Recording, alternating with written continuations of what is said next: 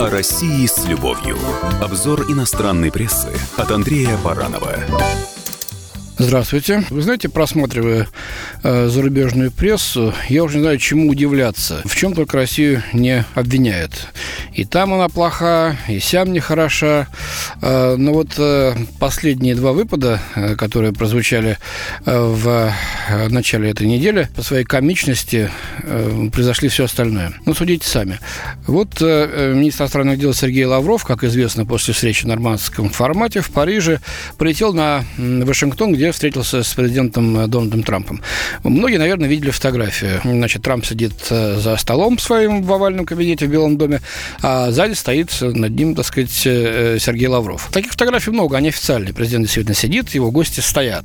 Как правило, западные комментаторы позволяли себе изгаляться, если, конечно, позволяли, над другими лидерами, что вот, так сказать, прибыл на отчет к властелину мира, свободного мира, очередной, так сказать, руководитель очередной какой-то державы, очередной вассал, и вот подобострастно смотрят. Здесь что мы читаем? Стоящий за спиной э, Трампа Лавров. Издание э, The Daily Beast, оно, правда, продемократическое, но весьма влиятельное. Это электронное издание, интернетское.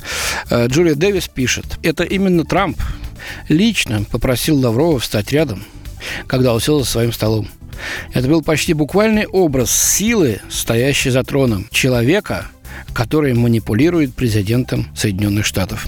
Господи, уже и стоять рядом с президентом Соединенных Штатов, сидящим за своим столом, и то уже плохо, оказывается, Лавров манипулирует. Правда, нужно отдать должное нашему министру иностранных дел. Великолепное выражение лица, слегка снисходительное, в то же время и вежливое, официальное. Ну, сказывается долголетний опыт работы э, на этом посту. Посмотрите, не поленитесь, залезьте в интернет, как это выглядит. Ну, чем комичнее, так сказать, чудливо, ну, такое слово, наверное, да, чудно э, выглядят комментарии иностранной прессы по этому поводу. Но это еще, ладно, цветочки. Ягодки э, преподнесла нам газета «Фигаро». Она обвинила э, Большой театр наш российский в чем? В расизме. Итак, в понедельник, 16 декабря, директор Большого театра пресек всякую полемику, запущенную американской звездой балета Мисти Коупленд, который упрекнул российский театр за то, что он, внимание, загримировал своих танцовщиц под чернокожих женщин для одного из своих спектаклей. Поясняется, что Коупленд, первая афроамериканка, ставшая примой престижного американского театра балета в Нью-Йорке, выложила в Инстаграм фотографию, опубликованную двумя молодыми танцовщицами Большого театра, чьи лица и тела, ну, тела, так сказать, видимо, руки, лица, были загримированы под темнокожих героинь балета «Баедерка». Там есть такие сцены, действительно. Болезненно осознавать, что многие большие балетные трупы, особенно русские, отказываются нанимать темнокожих танцоров, предпочитая использовать blackface, ну, то есть грим уточнила вот 37-летняя это Мисти Коупленд в своем аккаунте в Твиттер. Я понимаю, что это очень деликатный вопрос в мире балета, но если никто не обратится к людям, то ничего не изменится, добавила она. Ну, абсурд. Ну, ну, ну, ну, полнейший же абсурд.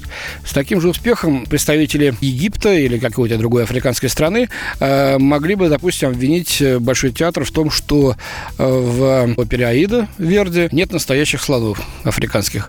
Э, действует, так сказать, их в одном из постановок из-за кулис торчащие, так сказать, муляжи голов, сидящие на них погонщиками.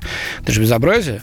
Зачем это? Лучше возьмите слонов из зоопарка и выведите их на сцену. Ну, правда, достойно ответила известная наша танцовщица и прима-балерина Большого театра Светлана Захарова, что российские артисты балета, эксперты э, считают, что в стране недостаточно просто чернокожих танцоров у нас, чтобы играть такие роли. И здесь ничего такого нет странного. Для нас это абсолютно норма. Это же театр, говорит она. Это лицедейство, это искусство. Почему этой простой, я бы сказал, элементарной истины не понимают на Западе, ума не проложу. Ну, скорее всего, потому что не хотят вылезать из пыльных, старых, замшелых, ну, таких удобных и привычных, как старый халат. Стереотипов и клише в нашей стране. Не осознавая, что сами себя выставляют дураками. Впрочем, это уже их проблема. Спасибо. С вами был Андрей Баранов. О России с любовью. Обзор иностранной прессы от Андрея Баранова.